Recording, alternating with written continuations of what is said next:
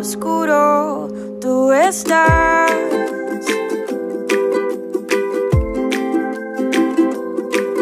En todo tiempo, a todas horas, tú estás.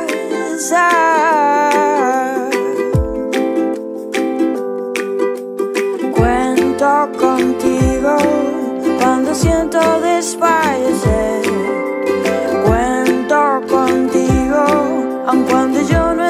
Fiel. Cuento contigo, tú me haces resplandecer. Cuento contigo, no tengo nada que temer.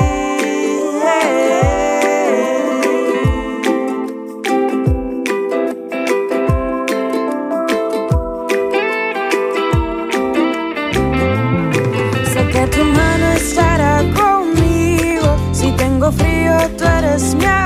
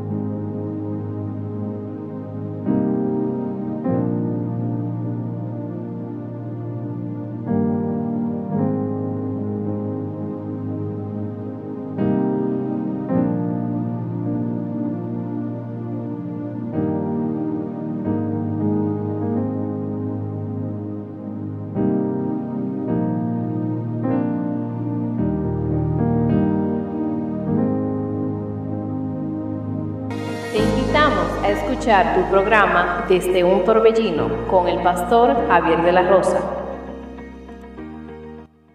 Él respondió y dijo, escrito está, no solo de pan vivirá el hombre, sino de toda palabra que sale de la boca de Dios. Mateo 4, 4, 4, 4, 4, 4, 4, 4.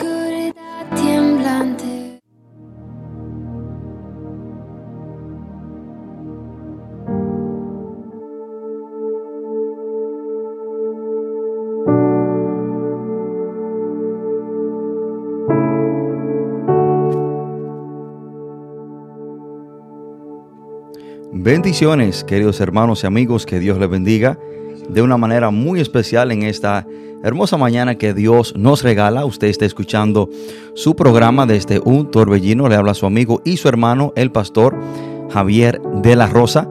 Estamos agradecidos con el Señor por darnos esta gran oportunidad, este gran privilegio de poder estar con ustedes para así compartir la poderosa palabra del Señor. Queremos saludar a cada amigo a cada hermano que nos acompaña, que está conectado con nosotros. Saludamos a todos los hermanos y amigos que nos escuchan por Sabana Iglesia 93.3 FM. Para nosotros es un, un gran placer, una gran bendición el saber que usted está conectado con nosotros para escuchar la poderosa palabra del Señor. También queremos saludar a los hermanos y amigos que están conectados con nosotros desde Canadá, eh, los Estados Unidos y cualquier otra parte del mundo. Y hoy mis queridos hermanos y amigos tenemos un mensaje muy importante, un mensaje el cual yo creo que será de gran bendición para cada uno de nosotros.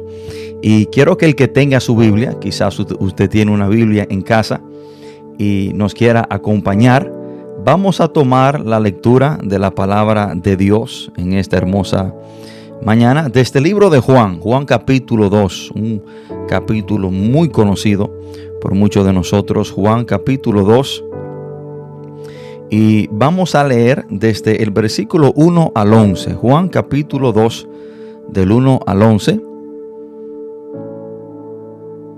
Y cuando estemos ahí, leemos la palabra de Dios en el nombre poderoso de nuestro Señor Jesucristo. Dice, al tercer día se hicieron unas bodas en Caná de Galilea y estaba allí la madre de Jesús. Fueron también invitados a las bodas Jesús y sus discípulos. Y faltando el vino, la madre de Jesús le dijo, no tienen vino. Jesús le dijo, ¿qué tienes conmigo mujer? Aún no ha venido mi hora. Su madre dijo a los que servían, haced todo lo que os dijere. Y estaban allí seis tinajas de piedra para agua, conforme al rito de la purificación de los judíos, en cada una de las cuales cabían dos o tres cántaros. Jesús le dijo, llenad estas tinajas de agua. Y las llenaron hasta arriba. Entonces les dijo, sacad ahora y llevadlo al maestresala. Y se lo llevaron. Cuando el maestresala probó el agua hecha vino, sin saber él de dónde era, aunque lo sabían los sirvientes que habían sacado el agua, llamó al esposo y le dijo, todo hombre sirve primero el buen vino, y cuando ya han bebido mucho, entonces el inferior, mas tú has reservado el buen vino hasta ahora. Este principio de señales hizo Jesús en Caná de Galilea y manifestó su gloria y sus discípulos creyeron en él. Padre, en el nombre poderoso de Jesús, gracias te damos, Señor, por tu palabra. Gracias te damos, Señor, por cada persona que en esta hermosa mañana nos acompañan. Gracias, Señor, por la oportunidad de compartirla. Y te pido, Padre, que usted abra el corazón, el entendimiento de cada amigo, cada hermano que está conectado, para que tu palabra, Señor, los guíe a la verdad, que tu palabra, Señor, confronte, que tu palabra sane, que tu palabra restaure, que tu palabra levante, que tu palabra, Señor, sea la que nos enseñe. Padre eterno, a ti te damos toda la gloria y toda la honra. Y te pido, Señor, que me use, que sea usted poniendo en mí palabras para edificar, palabras, Señor, para enseñar. Palabras, Dios de la gloria, que traigan a las personas a los pies de nuestro Señor Jesucristo. Padre, todo esto te lo pedimos en el nombre poderoso de Jesús.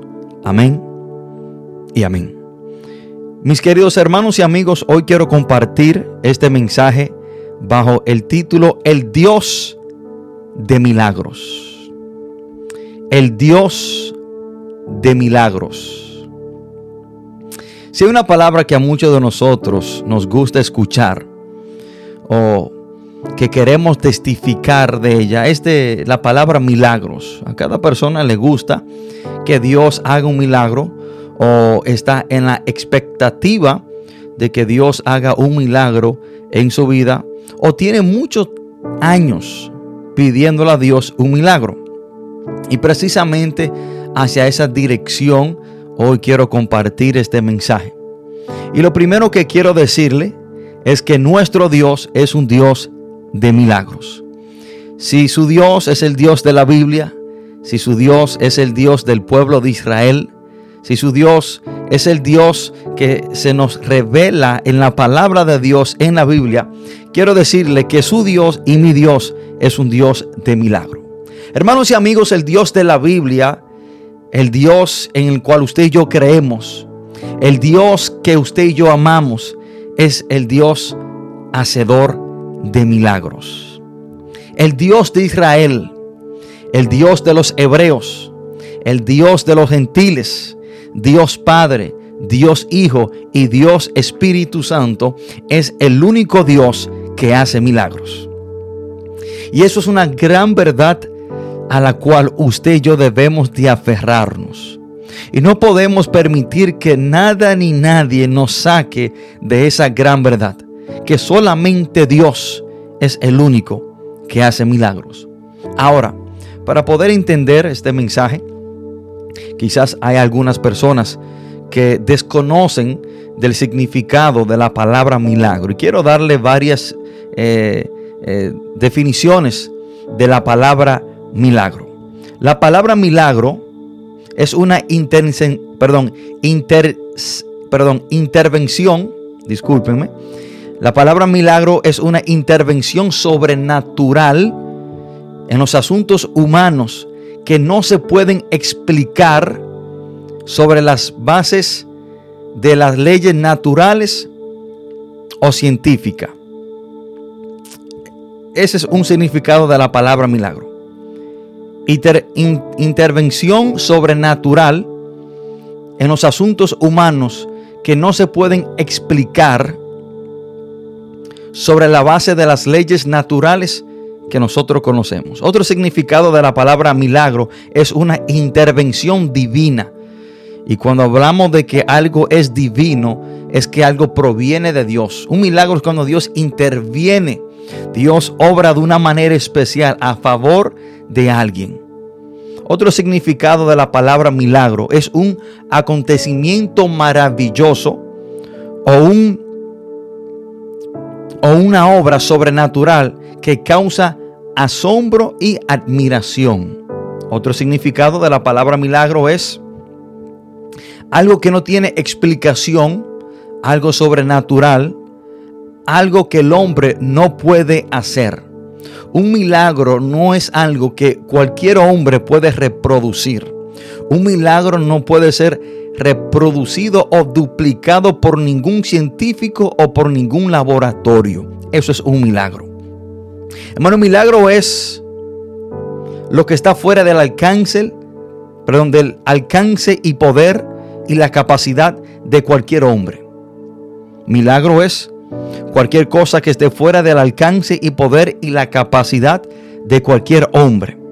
Y cuando el hombre no puede, Dios puede hacer algo y ahí es que le llamamos un milagro.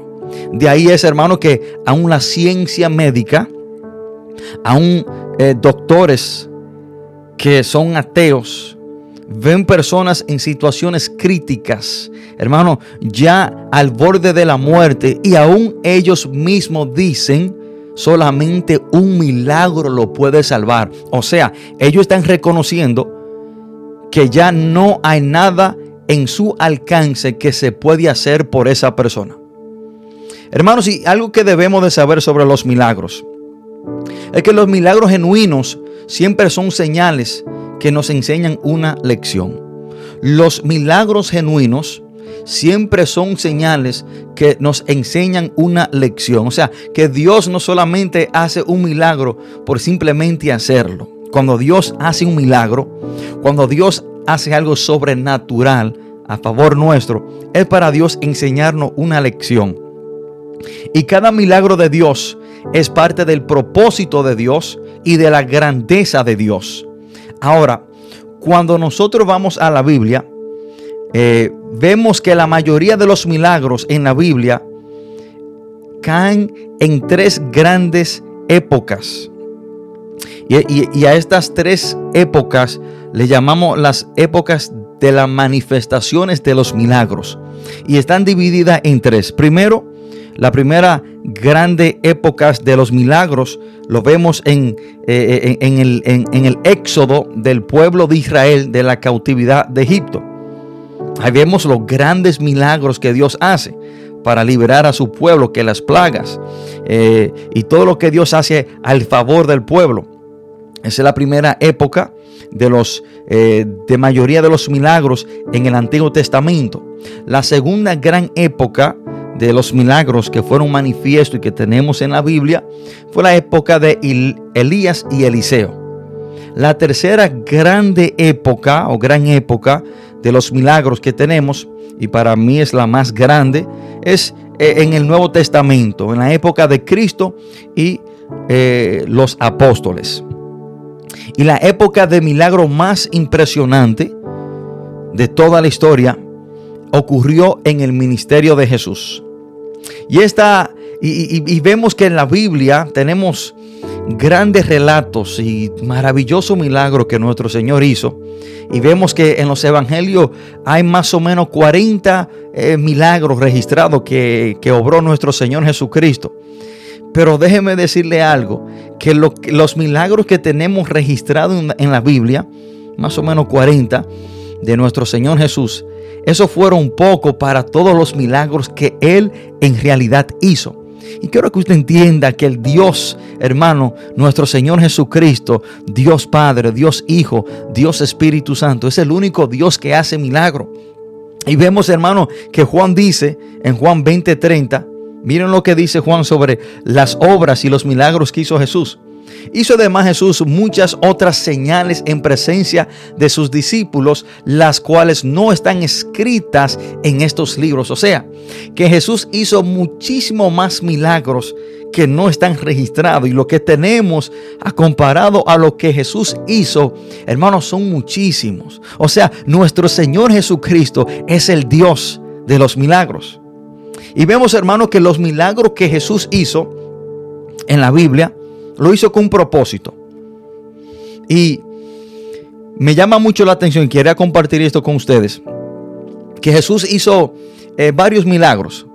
Pero los milagros que Jesús hizo en, en el Nuevo Testamento, lo hizo con el propósito de que los judíos supieran de que Él era el Mesías. Los milagros que Jesús hizo, lo hizo para señal de los judíos y de todo el pueblo de que Él era el Mesías profetizado por Isaías y los, y los profetas anteriores. O sea, cuando Jesús toma el ministerio terrenal y precisamente los milagros que Él hizo, lo hizo con el propósito de manifestarse como el Mesías. Por eso le dije eh, al inicio de esta sección de que los milagros que Dios hace lo hace con un propósito y para señal. Miren lo que dice Isaías. Isaías 42, versículo 7. A Isaías le llamamos el profeta mesiánico porque fue el que más habló de la venida de nuestro Señor Jesús y el que más habló de Jesucristo. Dice, para que abra los ojos de los ciegos, para que saque de la cárcel a los presos y de casa de prisión a los que moran en tinieblas. Esto fue lo que Isaías dijo sobre Jesús, sobre el Mesías.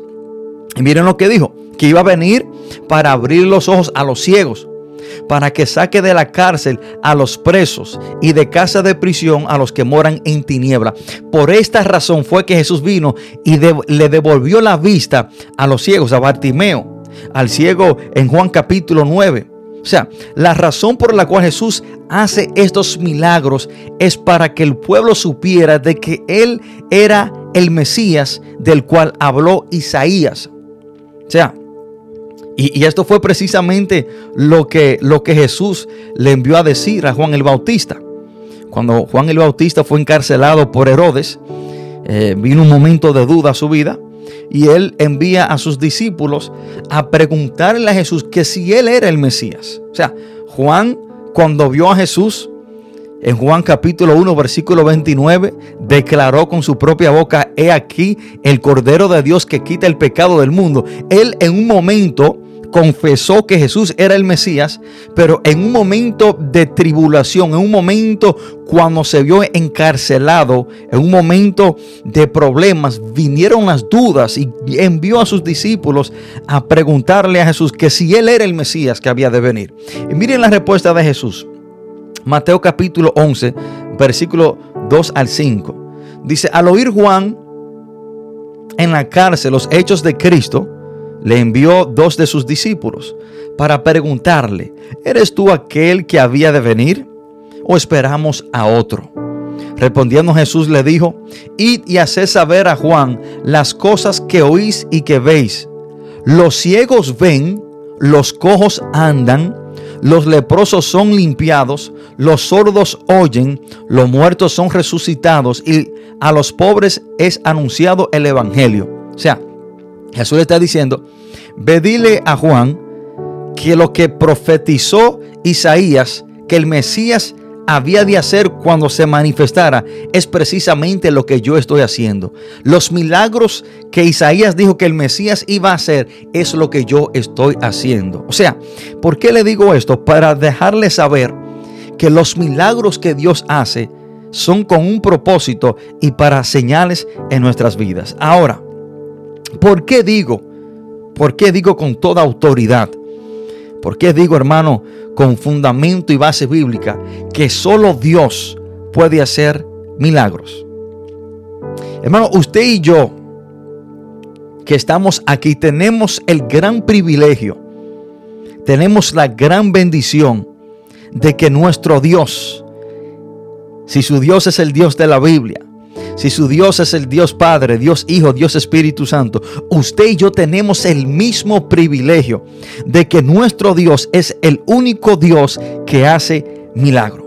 Una de las grandes verdades que todas las personas deben de saber es que el Dios de Israel, el Dios de la Biblia, es el único que puede obrar milagros en la vida de una persona. Hermano, no hay otro Dios que pueda hacer un milagro. No lo hay. No hay otro personaje bíblico.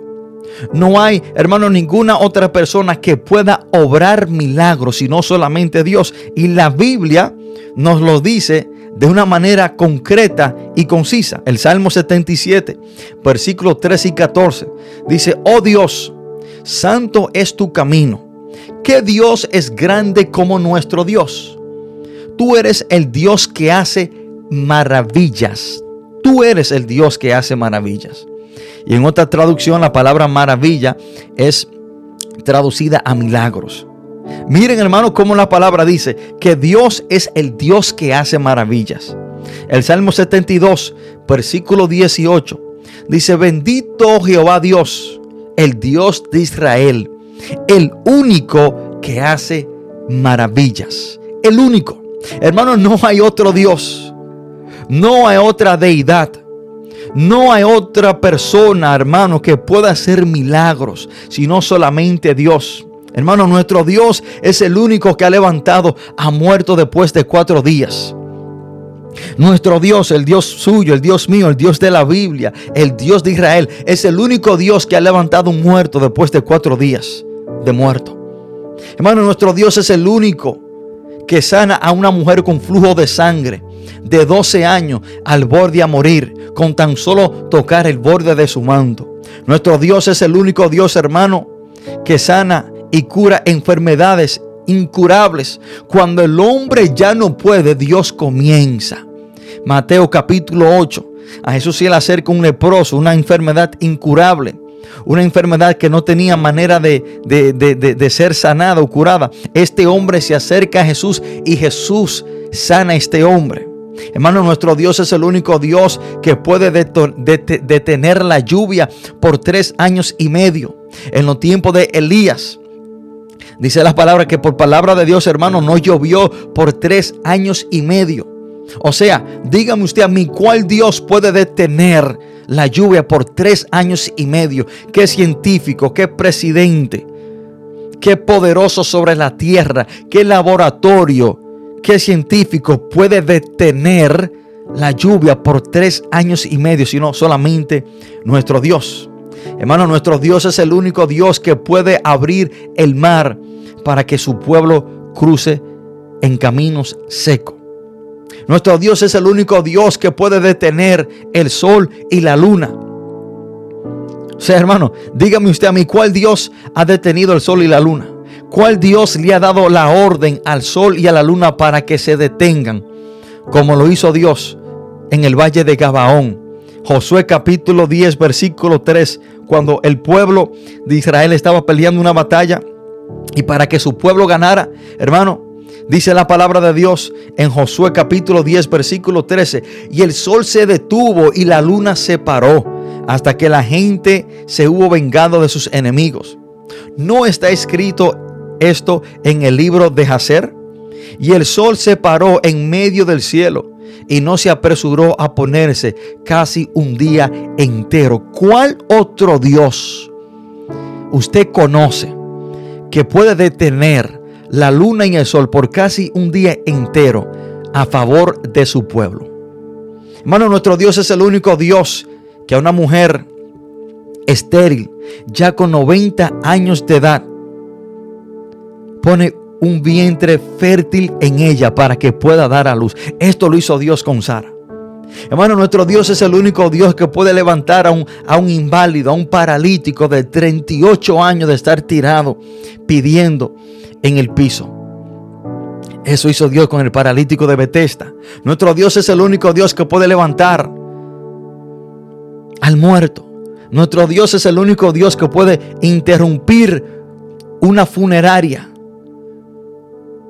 y levantar al muerto que iba en el ataúd, en esa funeraria, en ese desfile de muerte, en esa caravana de muerte, en esa caravana de lloro, de quebranto. Jesús detiene, hermano, esta caravana, este desfile, e, este entierro, y toca el ataúd donde estaba el muerto. Y dice la palabra, el muerto de una viuda, su único hijo. Y solamente a Jesús tocar el ataúd se levanta este muerto y comienza a hablar. Jesús detiene, interrumpe una caravana de muerte, un entierro para resucitar al muerto. ¿Cuál otro Dios usted conoce que puede hacer eso? Hermano, nuestro Dios es el único Dios que aquel que nace sin ojos puede crearle ojos al instante. Juan capítulo 9. Dice la palabra de Dios del 6 al 8. Un ciego se le acerca a Jesús. Y los teólogos dicen que este ciego nació sin ojos. Miren lo que dice Juan capítulo 9, versículo 6 y 8. Dice la palabra de Dios. Dicho esto, escupió en tierra e, e hizo lodo con la saliva y untó con el lodo los ojos del ciego. Y le dijo, ve a lavarte en el estanque de Siloé, que traducido es enviado. Fue entonces, se lavó y regresó viendo. Los teólogos dicen que este hombre nació sin ojos. Y sabemos en Génesis que Dios no creó del polvo. O sea, fuimos creados del polvo. Y algunos dicen que la razón por la cual Jesucristo escupió una tierra e hizo lodo, o sea, de lo que Él, él nos formó, eso Él untó en los ojos de este hombre. Y dicen algunos teólogos que sus ojos se le crearon en ese mismo instante. O sea, ¿a cuál Dios usted conoce que puede crear ojos en aquel que nació sin ellos en ese mismo instante? Hermano, nuestro Dios es el único Dios que multiplica lo poco en mucho. Y no solamente que multiplica lo poco en mucho, sino que te da para que te sobre y abunde.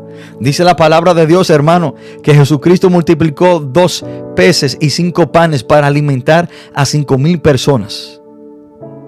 Hermano, qué mayor milagro que el que el cual el Señor ha hecho en nuestra vida. Aquella persona que le ha entregado su vida a Jesús y su vida son diferentes. Su vida eh, han sido transformada. ¿Qué mayor milagro que ese? O sea, eso es un gran milagro en sí. Una vida transformada es un milagro de Dios. Aquellas personas que antes eran adictos, prostitutas, mentirosos, adúlteros, ladrones. Aquellas personas, hermano, que, que, tenían enfermedades. ¿Qué mayor milagro usted y yo podemos testificar sino que el cambio que el Señor ha hecho en nuestras vidas?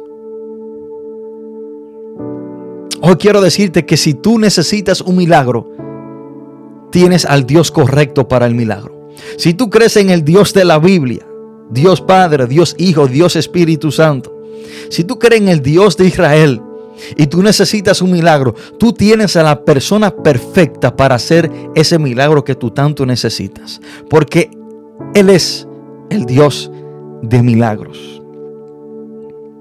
Hermano, nunca hemos escuchado de un milagro que haya hecho Buda, el Dios del budismo. Dígame usted a mí, ¿qué milagro ha hecho Buda? Nunca hemos escuchado de un milagro que haya hecho Mohammed, el profeta de los musulmanes. Nunca hemos escuchado de un milagro que haya hecho Brahma, Vishnu y Siva, los dioses del hinduismo. Nunca hemos escuchado, hermano, que el dios del sintonismo, Kami, que es una serie de, de, una serie de espíritus que de acuerdo a los japoneses pueden encontrar se pueden encontrar en la naturaleza. ¿Cuándo esos dioses han, hecho un milagro? ¿Cuándo? O sea, hermano, el Dios de la Biblia, nuestro Dios, es el único Dios hacedor de milagros. Y quiero decirte hoy en esta mañana, Dios aún está en el asunto de hacer milagros. Dios aún hace milagros.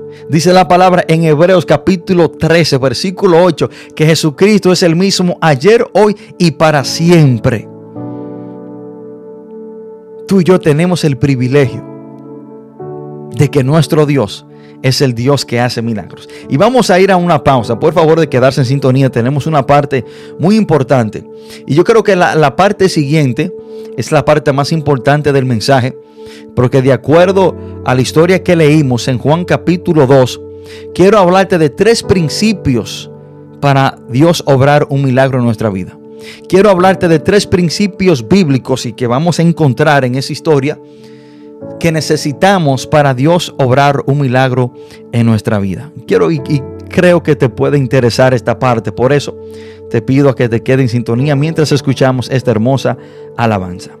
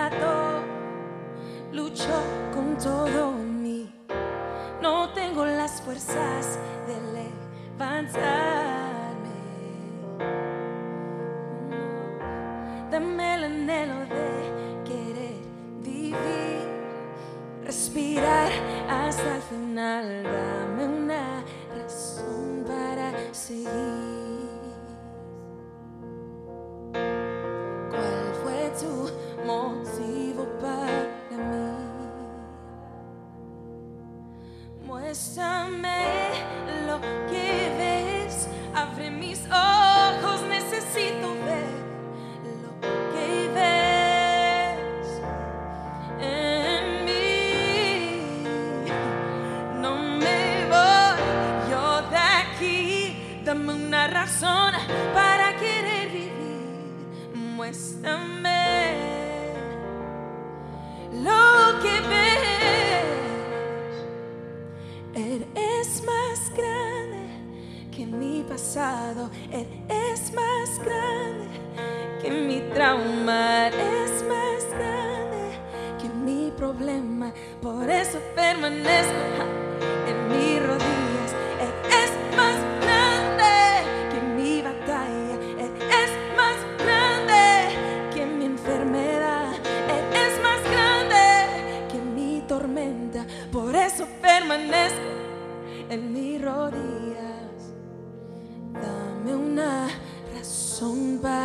seguir. ¿Cuál fue tu motivo para mí? Muéstrame lo que ves, abre mis ojos, yo necesito ver lo que ves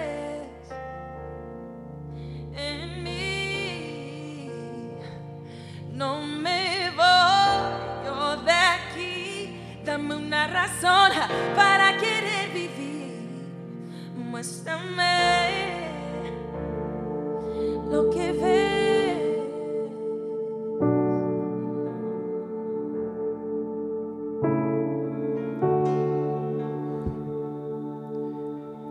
Bendiciones hermanos, que Dios les bendiga. Usted está escuchando su programa desde un torbellino. Le hablo a su amigo su hermano, el pastor Javier de la Rosa. Y estamos eh, compartiendo este mensaje bajo el título El Dios de Milagros. El Dios de Milagros. Hermano, nosotros debemos de entender esta gran verdad. Que no hay otro Dios, no hay otra persona que pueda obrar milagros, sino solamente el Dios de la Biblia.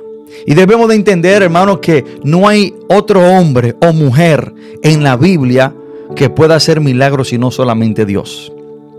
Ningún personaje bíblico en la Biblia puede hacer un milagro. Hermano, escuchen esto lo que le estoy diciendo. Ningún personaje, ningún ángel, ningún querubín, ningún otro personaje en la Biblia puede obrar milagros sino solamente Dios. Ni Pedro puede ah, obrar hacer un milagro sino solamente Dios, ni Juan, ni Pablo, ni José. ni eh, José el esposo de María, ni María la madre de Jesús pueden hacer milagros. Hermano, a través de toda la Biblia, el único hacedor de milagros y el único Dios de milagro es Dios.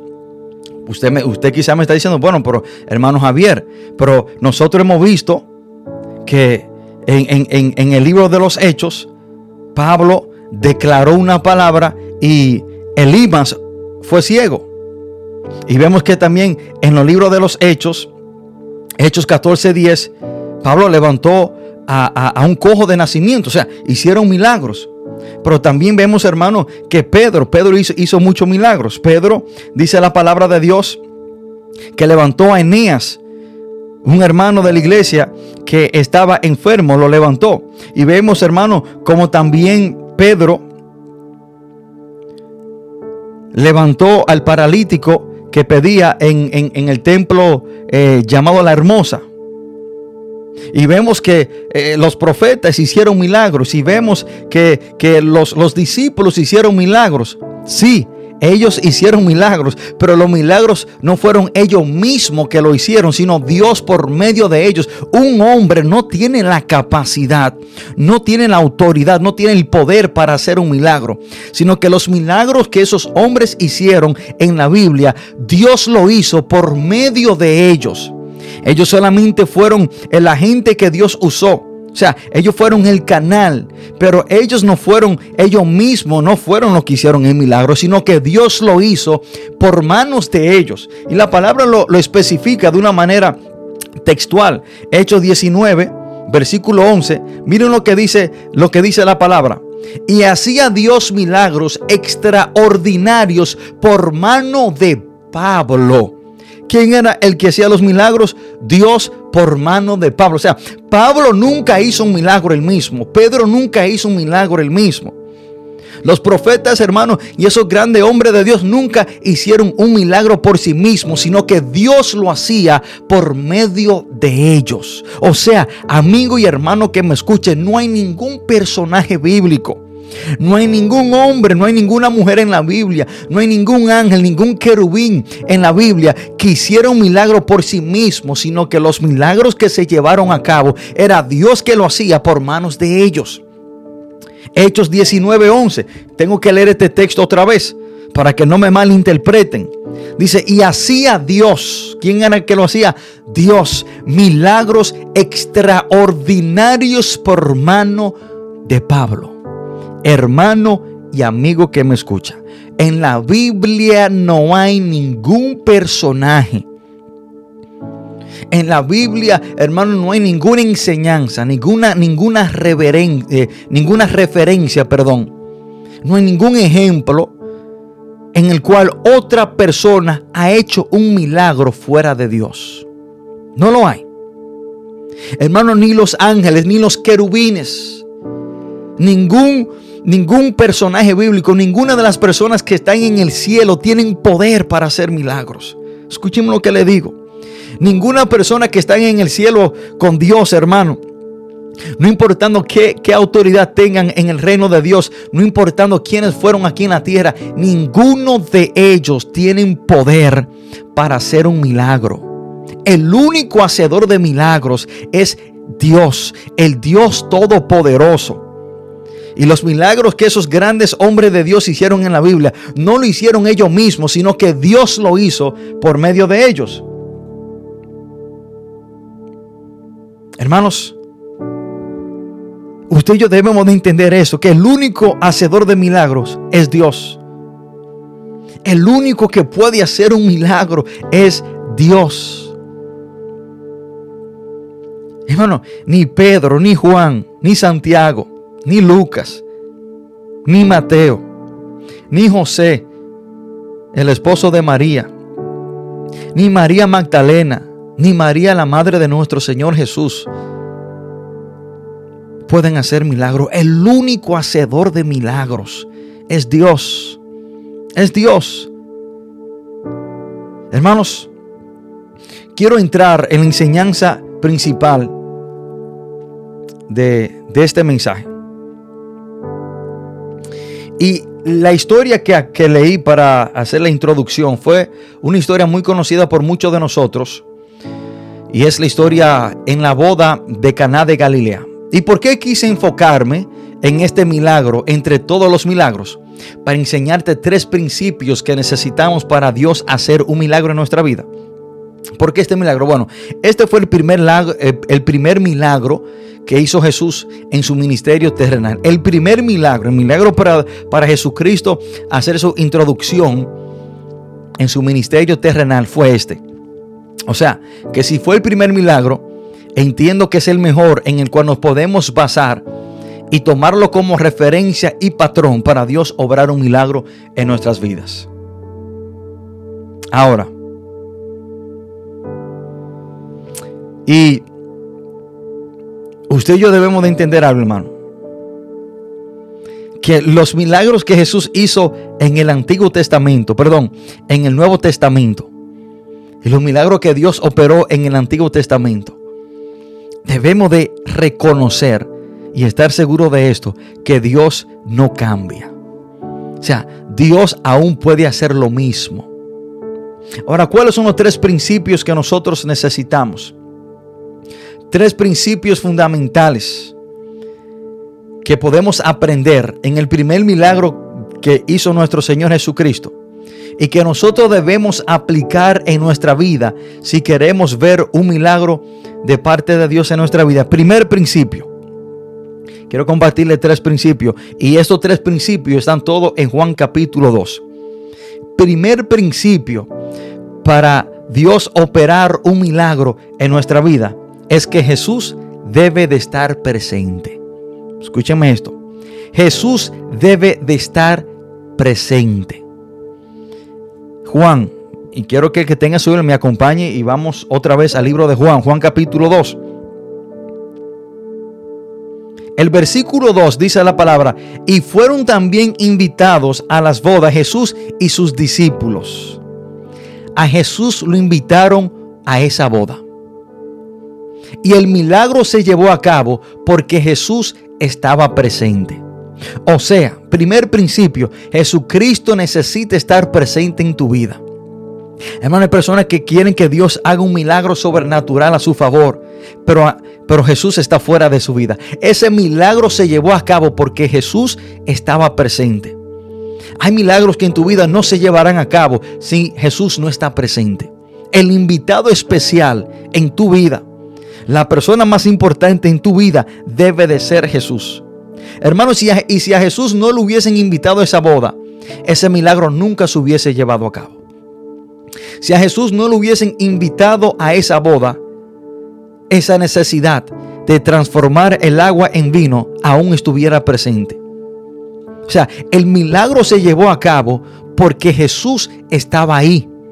El milagro se llevará a cabo en tu vida cuando Jesús esté presente, cuando Jesús sea el invitado especial en tu vida.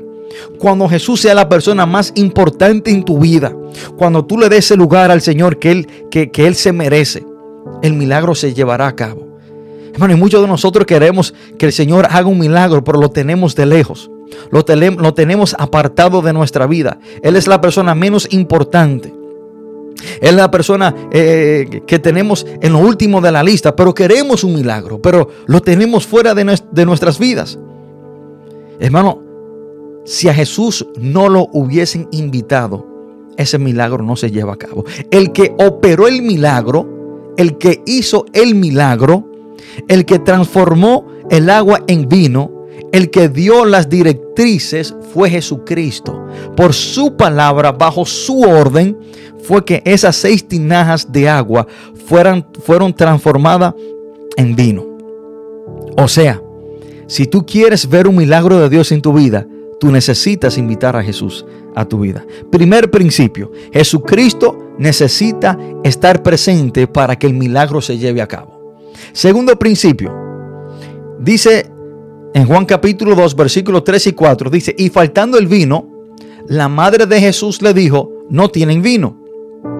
Jesús le dijo, ¿qué tienes conmigo mujer? Aún no ha venido mi hora. Y esta parte, hermano, debe de llamarnos mucho la atención.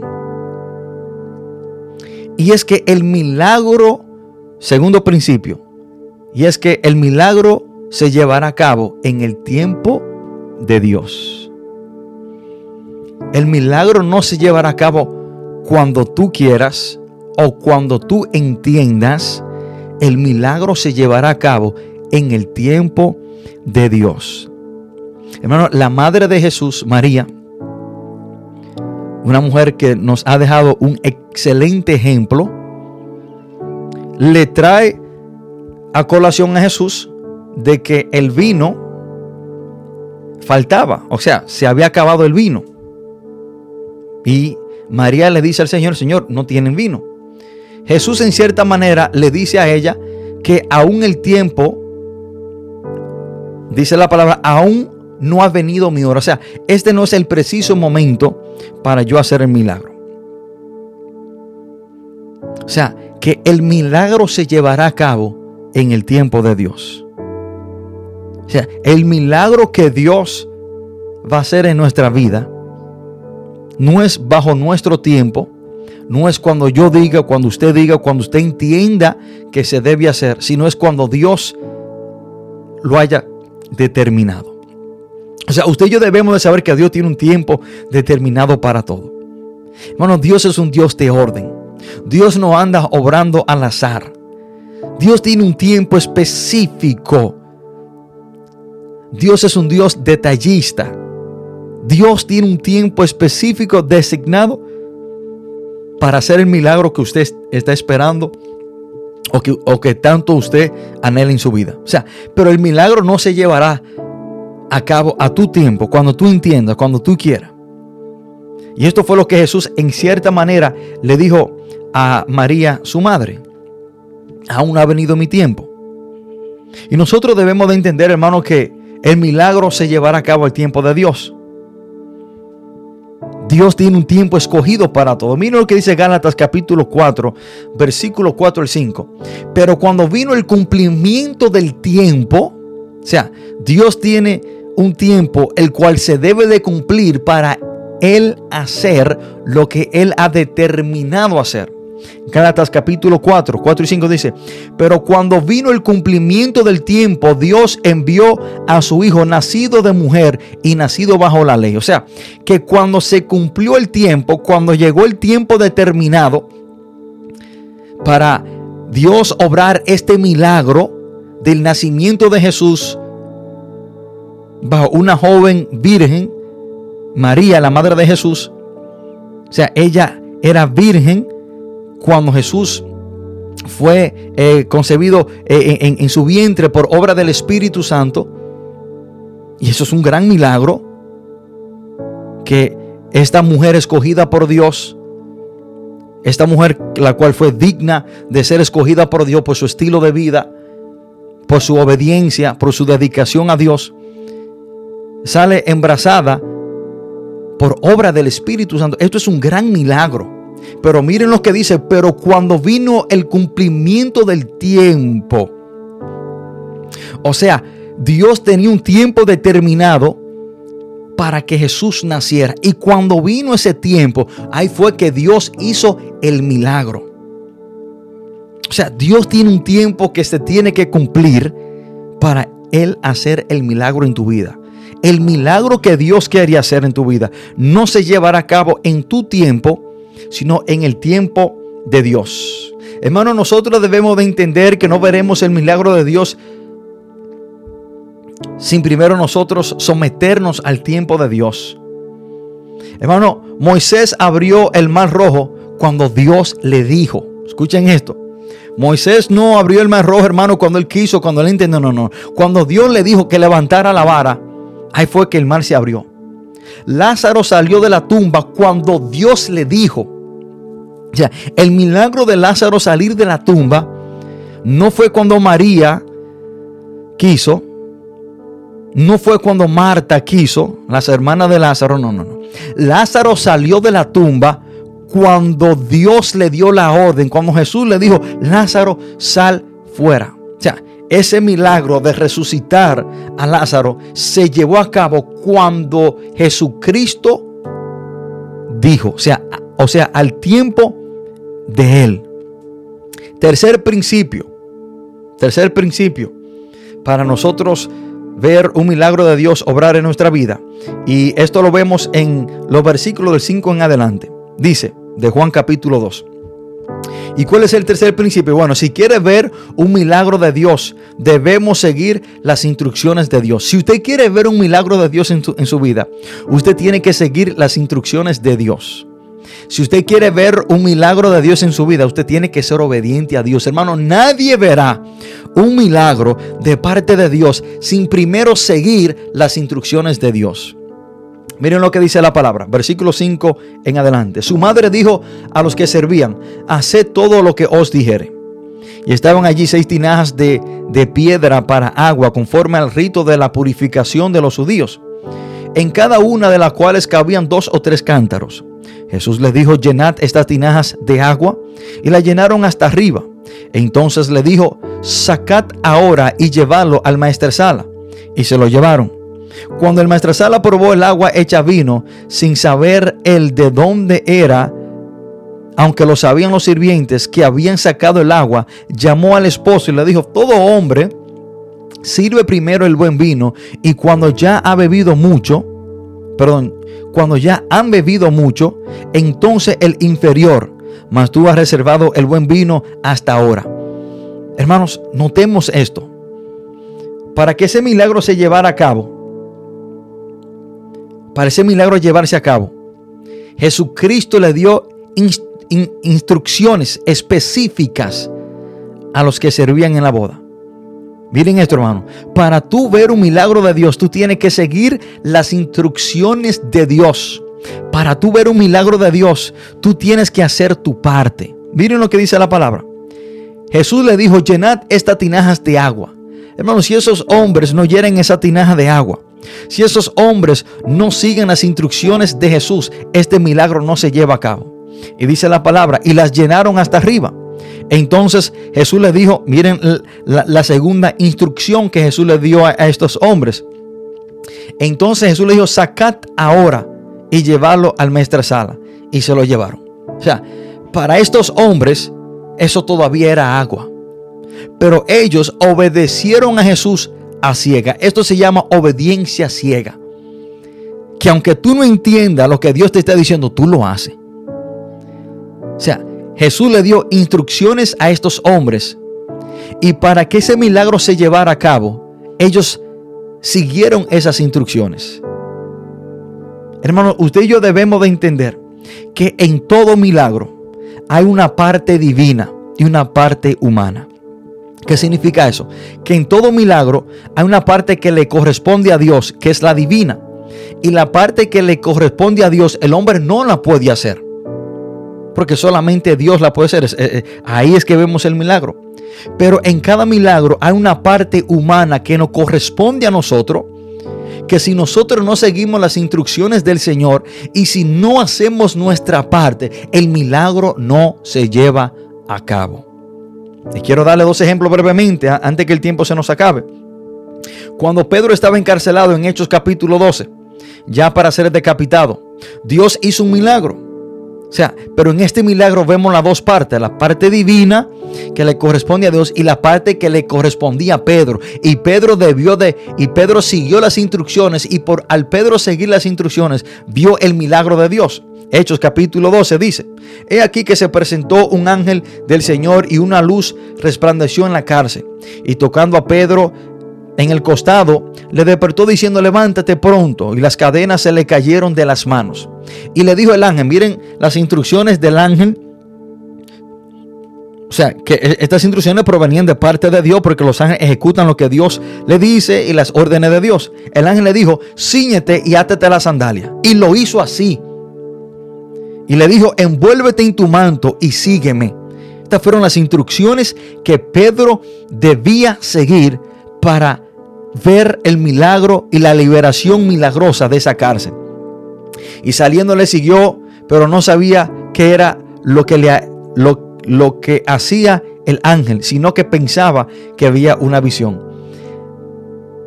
Para este milagro llevarse a cabo, Pedro debió de seguir las instrucciones que vinieron de parte de Dios por medio de ese ángel. Ya. Pero si Pedro se queda acostado en la cama, Pero si Pedro no se levanta, se ciñe y se amarra la sandalia, no ve el milagro.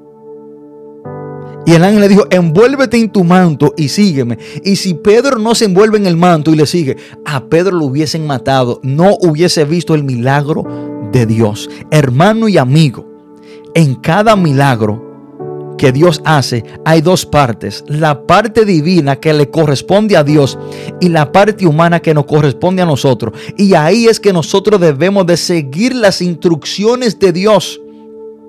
Ahí es que nosotros debemos de ser obedientes. Ahí es que entra la obediencia en lo que es el milagro que Dios quiere hacer. Y ya para terminar te quiero dar otro ejemplo. Juan capítulo 11. En la resurrección de Lázaro.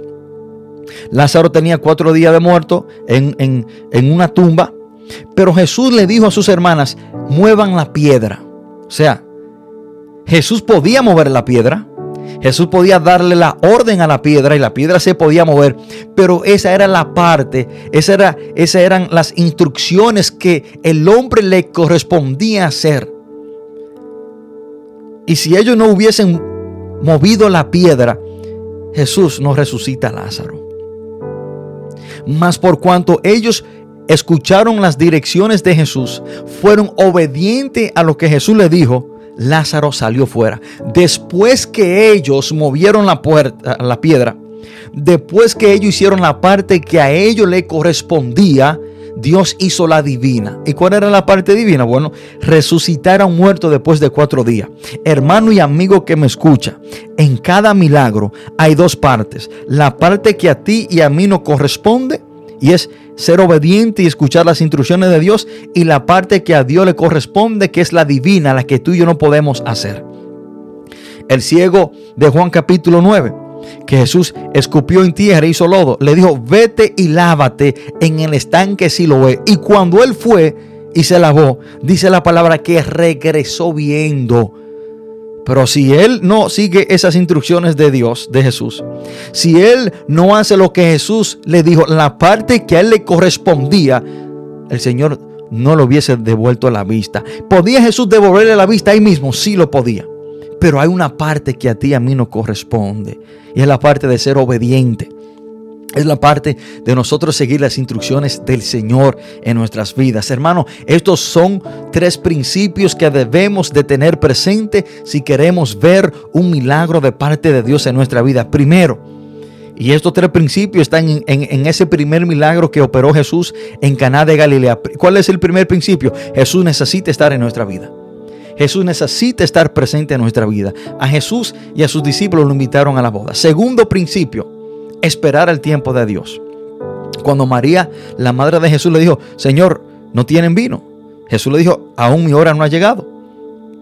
O sea, para usted ver un milagro de Dios, usted tiene que esperar el tiempo de Dios. Tercer principio, que es muy importante y porque es el último, no significa que es el menos importante, es seguir las instrucciones de Jesús, de Dios. Jesús le dijo a los que servían, llenen esa tinaja de agua y después que ellos la llenaron, le dio la segunda instrucción de que sacaran y se la llevaran al sala O sea, hermano, para nosotros ver un milagro de Dios en nuestra vida, tenemos que tener a Jesús en nuestra vida, esperar el tiempo de Dios. Tercero, seguir las instrucciones de Dios. Hermano, usted y yo tenemos y conocemos al Dios de milagros. El único Dios que hace milagros es el Dios de la Biblia. Y si en este momento usted está esperando que Dios haga un milagro, y si en este momento usted quiere que Dios haga un milagro en su vida, sigue estos tres principios. ¿Cuál es el primero? Recibir a Jesús, invitarlo a tu vida. Y ahí donde tú estás, tú puedes invitar a Jesús en tu vida. Repite y di conmigo, Padre, en el nombre de Jesús, te pido perdón por mis pecados. Reconozco que soy un pecador y que he hecho lo malo.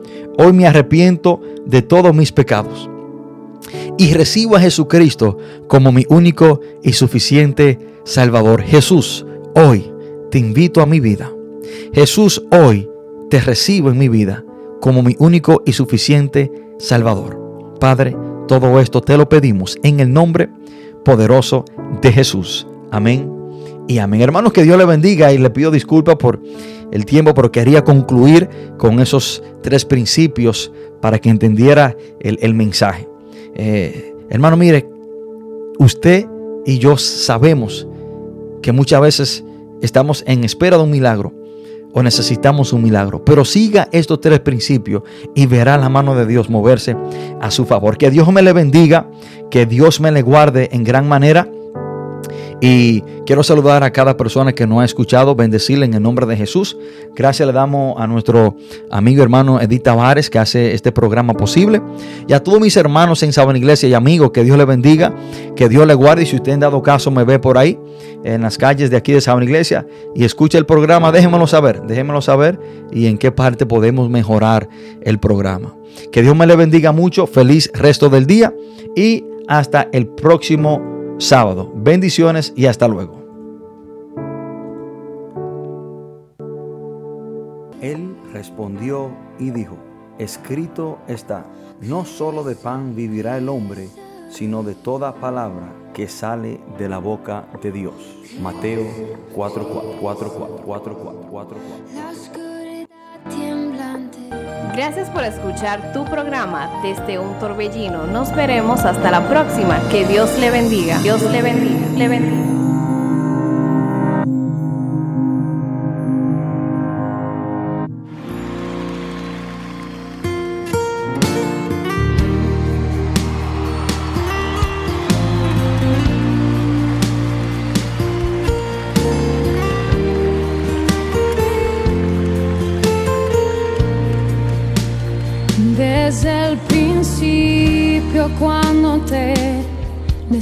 Necesité desde el